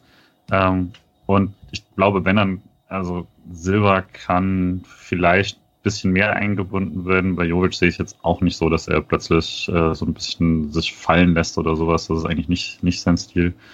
Ähm, ja, aber eben Younes ist zumindest gerade so gut drauf, äh, macht so viele schöne Bewegungen und einfach sieht Räume, die fast, die ich aus der äh, oben Perspektive nicht sehe, bis er, bis er sie eröffnet. Ähm, das kann auch mit zwei Stürmern sehr gefährlich werden. Wenn sie das hinbekommen, ist natürlich ein Wahnsinn, wenn du Silber und äh, Jovic auf den Platz stellen kannst, hier über 60, 70 Minuten, das, das wäre brutal. Ja, die machen dann vier Tore aus drei Chancen. Ne? Also das ist, äh, ich habe da schon noch ein bisschen Angst jetzt vor, mhm. vor Mittwoch. Ja. Ich habe auch echt Respekt vor Jonas. Das, das finde ich das erste Mal wieder, dass er auf dem Niveau ist, bei dem er bei Ajax war. Also bevor dann dieses Theater war, wo es dann irgendwann am Ende nach Neapel ging da war er ja wirklich auch zu Recht in Dunstkreis als Nationalmannschaft, war ja auch beim Confed Cup sehr, sehr stark. Ähm, ja. ich wollte auch sagen, ich bin schon länger großer Younes-Fan und freue mich, dass er da jetzt wieder zur alter Stärke kommt. Jetzt hoffentlich nicht am Mittwoch. Ja, und da kommen wir vielleicht, machen wir gleich den Sprung. Ähm, wie löst denn der SC Freiburg im Mittelfeld? Spannende Frage, ne? Höfler, Höfler, fünfte gelbe Karte, Santa Maria und Abrashi eher nicht, beide. Also safe nicht. nicht. Ja. Also das ist doch mal ein heißes Tippspiel. Ist wahrscheinlich heißer das Tippspiel als äh, ein Ergebnistipp. Also ich kann mir nicht vorstellen, dass äh, Haberer drei Tage nach Sonntag von Anfang an spielt. Ähm, von dem her ist für mich eigentlich fast Schlotterbeck gesetzt im Zentrum, äh, Heinz hinten in der Abwehr dann und äh, neben Schlotterbeck würde ich dann, es kommt halt drauf an, wenn Schmid wieder fit ist, würde ich sagen, da spielt Tempelmann. Wenn Schmid nicht wieder fit ist, dann sage ich, es wird es komplett verrückt aus beiden Welten. Man spielt den gelernten Innenverteidiger Schlotterbeck im Zentrum und daneben spielt Lukas Höhler. Höhle, ja, der hat es einmal gespielt, erinnere ich mich auch. Ja. Ich glaube fast 4-4-2. Mhm. Also Lienhardt, Gulde, im 4-4-2, davor Schlotterbeck, daneben Keitel und Tempelmann dann als Backup für Kübler. Oder Tempelmann spielt von Anfang an und irgendwann wird Keitel für Kübler eingewechselt und Tempelmann geht auf rechts. Ja, und dann vorne hat man halt genug.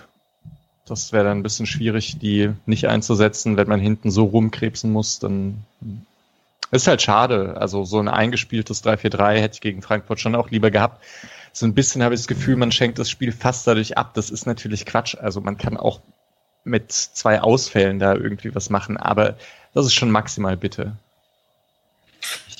Ja, also interessant war ja das Streich, das 4-1-4-1, was jetzt viele so sich bisschen, also was so ein bisschen eher, was ich als Fanfantasie so ein bisschen bezeichnet hatte, äh, selber ins Spiel gebracht hat auf der Pressekonferenz als Möglichkeit. Echt? Ähm, ja, also hat das quasi als einer der, gut, ich hätte dann nur aufgezählt, was sie können. Ne? Hat gesagt, wir können 4-4-2 spielen, wir können auch ein 4-1-4-1 spielen oder so. Äh, Gerade gegen, gegen Frankfurt, so wie sie spielen, wäre es mir aber arg gruselig mit einem Backup Sechser, also auch, auch wenn es ein Defensiver ist wie Schlotterbeck, der das jetzt nicht oft macht, äh, dann eben einen Raum zu verteidigen, wo du entweder Yunus und, und Barcock zum Beispiel äh, hast oder, ähm, oder Kamada vermutlich eher auf der 10. Ähm, oder dann eben nur Yunus und davor, dann, aber muss den Pass zustellen auf, auf, auf, äh, auf Jovic oder Silber. Da würde ich auch eher tippen, dass sie es mit zwei Leuten äh, im Raum machen und dann vielleicht auch auf das 4 für 2 gehen, um äh, dann nicht völlig äh, kreativ werden zu müssen. Aber wie geil wäre denn bitte ein 4-1-4-1 äh, und ein 4-4 oder so? Also am Ende das Ergebnis. das wäre schon ziemlich fun. Äh, okay, nochmal. Also es wäre dann Gulde, Lienhardt, äh, Günther, Tempelmann, Abwehrverteidigung. Dann Schlotterbeck davor. Was, und dann Höhler und Jeong. Oder Thiel. Oder Thiel. äh, links Grifo, rechts Schalay und vorn drin dann Demirovic. Ja. Ja. Ja, ja, klar, kann man schon machen. Passt auch auf die Dreierkette von Frankfurt. Ne? Also es, von der Aufteilung her und so passt das alles. Es ist halt schrecklich instabil. Und das Problem mit Frankfurt ist ja, dass sie körperlich immer so krass drauf sind und einen da, auch wenn es schlecht läuft, so richtig wegdominieren können. Ja. Aber andererseits, die Stärken haben sie halt äh, vorne. Also und wenn man die versucht, gar nicht erst vorne hinkommen zu lassen, so einen jungen Tutor ein bisschen anläuft und. Tiger spielt vielleicht nicht. Ah, stimmt, wird verletzt ausgewechselt, ja. Es ist ja, vielleicht spielen die auch Viererkette, weil die gar keine Innenverteidiger mehr haben. Hm. Es wird spannend. Ah, also ja. ich glaube auch, dass Höhler da in irgendeiner Rolle zentral auftauchen wird, mit welchem Nebenmann oder weiß ich nicht, aber ich glaube, Höhler ist da die richtige Mischung aus hilft der Defensive gut genug und kann das auch und ist auch klug genug und trotzdem Offensivqualitäten. Man hat halt gefühlt eher ein Problem, also ich habe eher ein Problem mit dem Spielaufbau generell als mit der Defensive. Also Höfler, Santa Maria, jetzt Abrashi nicht, aber so die Go-To-Guys im Mittelfeld, die mal den Ball haben und sich drehen, die fehlen halt eher, ne? Ja. Ich, ich finde Höhler auch sehr positiv gegen Frankfurt. Also warum ich auch glaube, dass er spielt, gerade wenn jetzt auch noch die Stärken im Spielaufbau fehlen, er ist dann halt auch gegen eine sehr, sehr physische Mannschaft dann auch intelligent genug, einfach mal ein paar Freischüsse zu ziehen. Also, egal, also, wenn da halt Ilsanker sich ein bisschen doof in den Ball reinstellt, was bei Ilsanker halt häufiger mal passiert, dann stellt sich Höhler halt dagegen und zieht das Foul. Das hm. sehe ich, also, ich sage, wenn Höhler von Anfang an spielt, wird er mindestens sechsmal gefault. Gehe ich jetzt das Wetter ein. Ja. Hardcore wurde ja jetzt nach Mainz verliehen. Der wird den nicht umhauen. Ah, klar, Ilsenker ist da auch ein Kandidat. Äh, ich fasse ja. mal kurz noch zusammen, was so sonst mit den ausgeliehenen Spielern und den anderen Teams ist. Nur zwei Minuten. Ähm, interessant ist, dass Nico Schlotterbeck zurück auf der Bank war bei Union Berlin. Also der ist wieder im Kader. Mal gucken, ob er da, je nachdem, was da mal passiert, vielleicht kommt da ja auch mal eine Sperre oder eine Verletzung, dass der mal irgendwann mal wieder reinrückt. Wir hatten Okorochi 70 Minuten gespielt gegen Fürth. Wir haben Borello, der nicht eingewechselt wurde beim 13-0-Sieg in Aue, wo ja jetzt bei Düsseldorf auch der altbekannte Felix Klaus spielt. Das wird die Einsatzchancen von Brandon Borello sicherlich nicht erhöhen. Ähm, genau, Pieringer hat 0 zu 0 gegen Kammerbauer quasi gespielt. Pieringer hat nicht getroffen, Würzburg-Braunschweig 0 zu 0. Gegen 9, muss man übrigens sagen. Zwei Korrekt. rote Karten. Stimmt. Zwei rote Karten äh, von auf Braunschweiger Seite, ne? Ja. Ja. Und genau, ähm, äh, Florian Katt nicht im Kader Magdeburg weiterhin verletzt. Ähm, Julia, äh, Patrick, äh, wir hatten die zweite Mannschaft von Freiburg gegen die zweite Mannschaft von Stuttgart gespielt. Wow, der, der ist gemein, Alex. Also ich habe in unseren Chat geschrieben, dass wir 1 verloren haben, weil der Kicker das halt fünf Minuten nach Abpfiff als Endergebnis drin hatte. Dann habe ich eine halbe Stunde später bei Transfermarkt reingeguckt und da ist auch jemand schon dem Narren aufgesessen gewesen und wurde dann korrigiert, hey, es ist noch 2, also 1-1 und 2-1 gefallen. Was ich schon sehr traurig fand vom Kicker, weil das 1-1 in der 79. gefallen ist. Nicht, also, also, dass man 2-1 vergisst, okay, weil das 2-1 von Burkhardt ist in 90 plus 3, glaube ich, gefallen. Ähm, ja, ich finde, ich hoffe, es ist ein Vorgeschmack für nächstes Wochenende, dass die zweite das kleine Derby gewonnen hat. Genau. Der, die zweite Mannschaft ist weiterhin Zweiter hinter dem FSV Frankfurt, ein Spiel weniger. Tore von Kehrer und Burkhardt, 80. und Nachspielzeit 2 zu 1 gewonnen. Keitel und Flum waren da so zentrale Mittelfeldspieler, geht man ja von aus. Vielleicht macht auch der Flum einfach ein Comeback gegen seinen Ex-Verein. Ja, ich glaube, es gibt ein paar Leute, die das schon gefordert haben, was ich auch sehr, sehr schön finde. Die Vorstellung wäre wär natürlich fantastisch. Wird nicht passieren. Ah, gegen Frankfurt? Jetzt eigentlich? Jetzt, je mehr ich drüber nachdenke? Also ich halte es nicht für ausgeschlossen, dass er zumindest auf der Bank sitzt, weil das Nee, wenn, dann spielt er von Anfang an. Ja, äh, ja, das Spiel der zweiten fällt auch aus morgen. Ähm, die hätten morgen gegen Schott Mainz gespielt, fällt aber aus wegen dem Schnee. Okay, save Okay. mein, ich, ich wette, save mein Take, Johannes Flum in der Startelf gegen Eintracht Frankfurt. Erfahrung. Wie alt ist der jetzt? Ja, nicht, noch nicht so alt. Das- 32, das war- 33, ja. Ich fand ihn auch tatsächlich in St. Pauli in den letzten zwei Jahren in der zweiten Liga eigentlich gar nicht so schlecht. Also eigentlich immer noch ganz gut. Er war halt nur auch immer noch sehr, sehr viel verletzt. Aber also ich, ich hätte, würde mir jetzt nicht die Hände vor dem Kopf zusammenschlagen. Er spielt wenn 100%. spielen würde. Äh, ich hätte einmal gerne dein Selbstbewusstsein, Alex, ehrlich. Was ist eigentlich mit Bukalfa? Ist der fit? Der war meines Ja, aber- Wissens nicht im Kader. Von der zweiten, glaube ich. Ich hoffe, In der ersten auch nicht, oder? bei der ersten auch nicht. Ne? Ja, aber man, also Streich nimmt ja meistens einen Spieler mehr mit im Kader. Von dem her kann schon sein, dass er mit nach München gefahren ist und dann halt derjenige war, der nicht mit im Kader war. War ja auch die letzten Wochen ab und an mal, dass Keitel nicht im Kader war, aber auch nicht bei der zweiten gespielt hat. Da dürfte es wahrscheinlich ähnliche Gründe gehabt haben. Wollen wir einmal abschließend auf die Frage mit Hüstil nochmal eingehen und warum er selbst da nicht zum Zug kommt, wenn zentrale Mittelfeldspieler ausfallen? Oder sind wir einfach der Meinung, dass er eher ein offensiverer Spieler ist und keiner für die Doppel-6? Oder können wir das einfach nicht beurteilen? Letzteres. Ich denke eigentlich, dass, es, dass das schon relativ offensichtlich für Streich ist. Also so wie Streich auf den Pressekonferenzen von ihm spricht, habe ich jetzt nicht das Gefühl, dass wir ihn als zentralen Mittelfeldspieler sehen. Also ich gucke gerade mal kurz parallel bei Transfermarkt, wo er dann, ja gut, er hat bei Alkmaar hat er 23 Spiele im zentralen Mittelfeld gemacht, aber halt auch im 4-3-3, also als einer von den beiden Achtern, also so wie wenn man jetzt bei uns, keine Ahnung, im 4-1-4-1 spielen würde. Als Aber der wurde doch-. Einmal als zentraler Mittelfeldspieler eingewechselt, oder? Ja, wo, wurden, wo hatten der gespielt und gegen wen wurden der ausgewechselt? Ich dachte, der wurde auch als zentraler Mittelfeldspieler und ich dachte damals nämlich, hä, der ist doch ein Offensiver. Ja, gegen Mainz in der 48. für Santa Maria. Genau. Also klar, da musste man auch offensiver spielen. Also äh, das war auch ein Risikoding, aber so prinzipiell ginge es. Wenn man jetzt einen Rückstand liegt. Doppel Thiel 6, einzuwechseln. Flum, Thiel. Ja. Wenn das passiert, dann explodiert Twitter, ehrlich. Und zwar von der ganz kleinen Freiburger Bubble.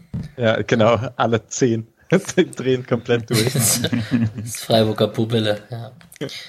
Sehr gut.